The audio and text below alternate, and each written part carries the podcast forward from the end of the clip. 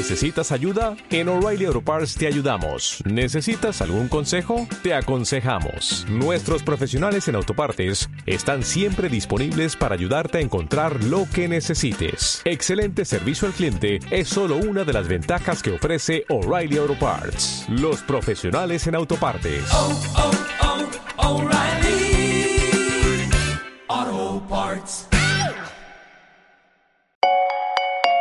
Bienvenidos a J Radio, un lugar para inspirarte, preguntar y crecer en tu judaísmo. Comenzamos. Bienvenidos a J Radio. El día de hoy tenemos un tema maravilloso que es nuestra relación con las personas. Ben Adam Lajavero, una persona con su compañero y nuestra relación con las personas tan importante, tan necesario, tan útil en la vida, tan fundamental. Les quiero, contar, les quiero contar una historia la cual en Europa del Este, hace como 300 años, comenzó una cosa llamada Hasidut. ¿sí? Esta Hasidut fue un movimiento increíble, maravilloso, en donde parte de su filosofía era que una persona se puede conectar con Dios a través del Rebe. ¿Quién era el Rebe? El rabino, el rabino principal. Al momento de escucharlo, de estar junto a él, de llevar sus mensajes, una persona se conecta con Dios. Por otro lado Europa se encontraban los Mitnagdim, que eran, eran otro grupo de personas que estuvieron en contra de muchas ideologías del Hasidut, y una de ellas es esta. Una persona, ellos pensaban que una persona no se conecta con Dios sino a través de las mitzvot, de los preceptos y del estudio de la Torah. Y había esta rivalidad. En una ocasión, en, en una aldea de Hasidim, se encontraba el Rebe con sus Hasidim, con sus alumnos, con sus devotos, y este Rebe los jueves en la tarde desaparecía. Los jueves en la tarde nadie sabía dónde estaba. Por lo tanto, se empezó a causar el rumor que este Rebe, los jueves en la tarde, iba con Dios, subía con Dios. En eso, así se corrió el rumor. En eso uno de los chavos de Europa del Este, los Mitnagdim, llega a esta aldea a consultarle un tema al Rebe, llega un jueves en la tarde y les pregunta a los Hasidim dónde estaba el Rebe. Y los, a lo que los Hasidim le responden que subió con Dios, que subió al cielo. Este chavo claramente pues, no se creyó la historia, se sintió muy intrigado de qué es lo que hacía el Rebe realmente en este momento. Él no se creyó que, las personas, que, el Rebe sube con Dios. Entonces, espera una, esperó una semana y se pone afuera de la casa del Rebe para espiar a ver qué es lo que realmente estaba haciendo el Rebe. Y se da cuenta que el Rebe, inusualmente, mientras siempre vestía estas ropas finas, porque el Rebe es como un rey, literalmente, es como una persona que usa ropas muy, muy elegantes, muy finas, unas túnicas preciosas. En esta ocasión tenía unos pantalones de trabajo, unos overoles como para salir a, cortar de un leñador y agarra una carretilla, un hacha y una bolsa de cosas donde no se veía comida y otro tipo de cosas.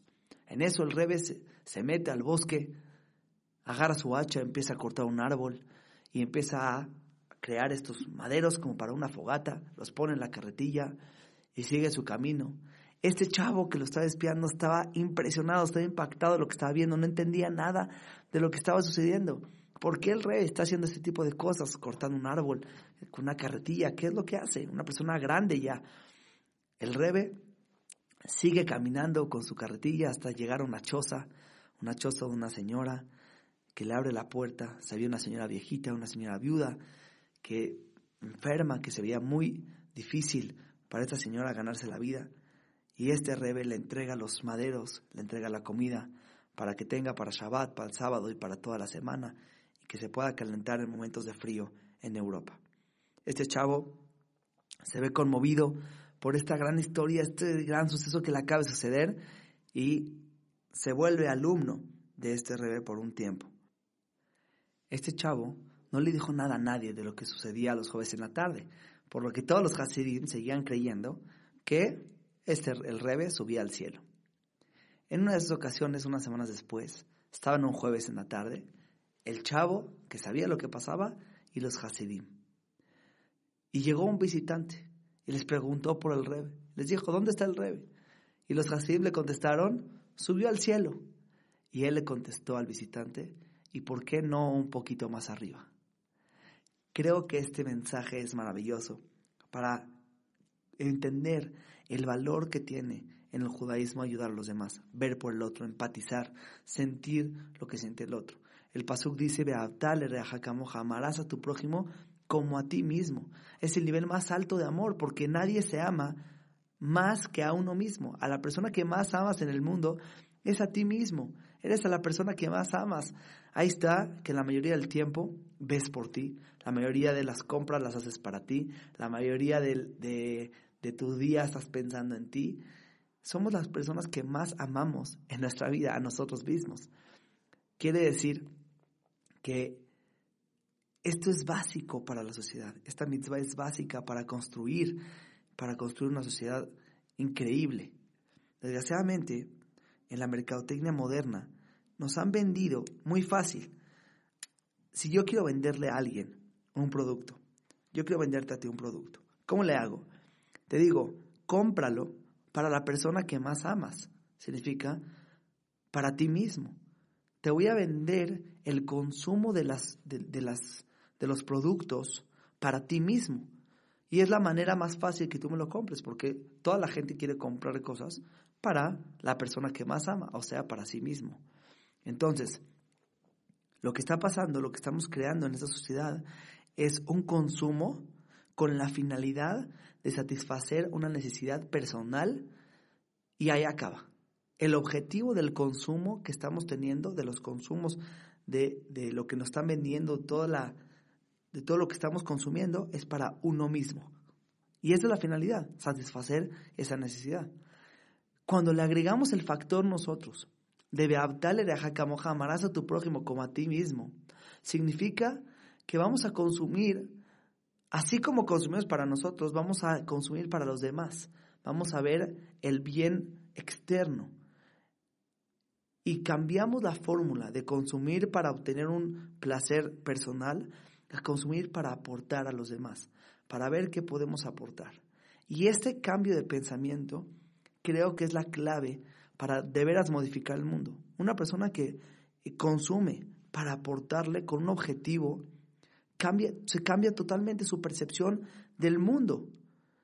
¿Por qué? Cuando una persona, su objetivo es aportar y consume para aportar, la lógica se convierte en, un, en eh, una lógica de negociación básica.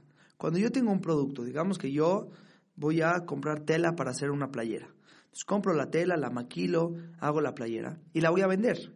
Si yo, lo, si yo la playera que vendo vale menos, vale menos que la materia prima, entonces está mal el negocio. Yo agarro la materia prima para eh, convertirla en una playera y vender esta playera más cara de lo que me costó la materia prima. Pero cuando vale menos, está mal hecho el negocio. Eso es negocios de kinder. Cualquier persona sabe eso. Lo mismo pasa en nuestro consumo en el mundo. Cuando nosotros consumimos y nos damos a nosotros mismos para aportarle a los demás, y ese es nuestro objetivo, vamos a hacer las cuentas y vamos a decir, la materia prima, lo que yo estoy consumiendo, es más de lo que estoy aportando, entonces está mal el business, está mal el negocio. Pero si yo estoy consumiendo y lo que estoy aportando es mayor a mi consumo, entonces está bien, está bien el negocio.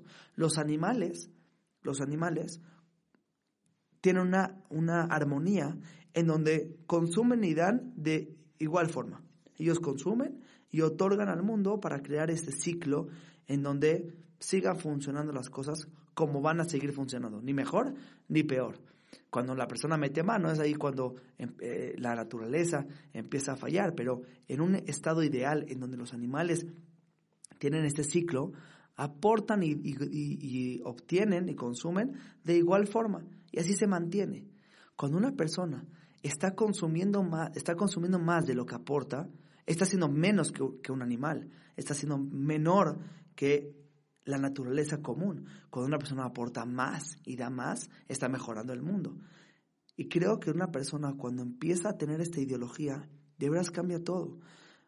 Hace el otro día vi un videíto de unos chavos que estaban maltratando a un animal, un leopardo, justamente es de mis animales favoritos, o mi animal favorito. Tenemos ahí un podcast sobre el leopardo de Hanukkah, que es un animal espectacular, que hay mucho que aprender de él.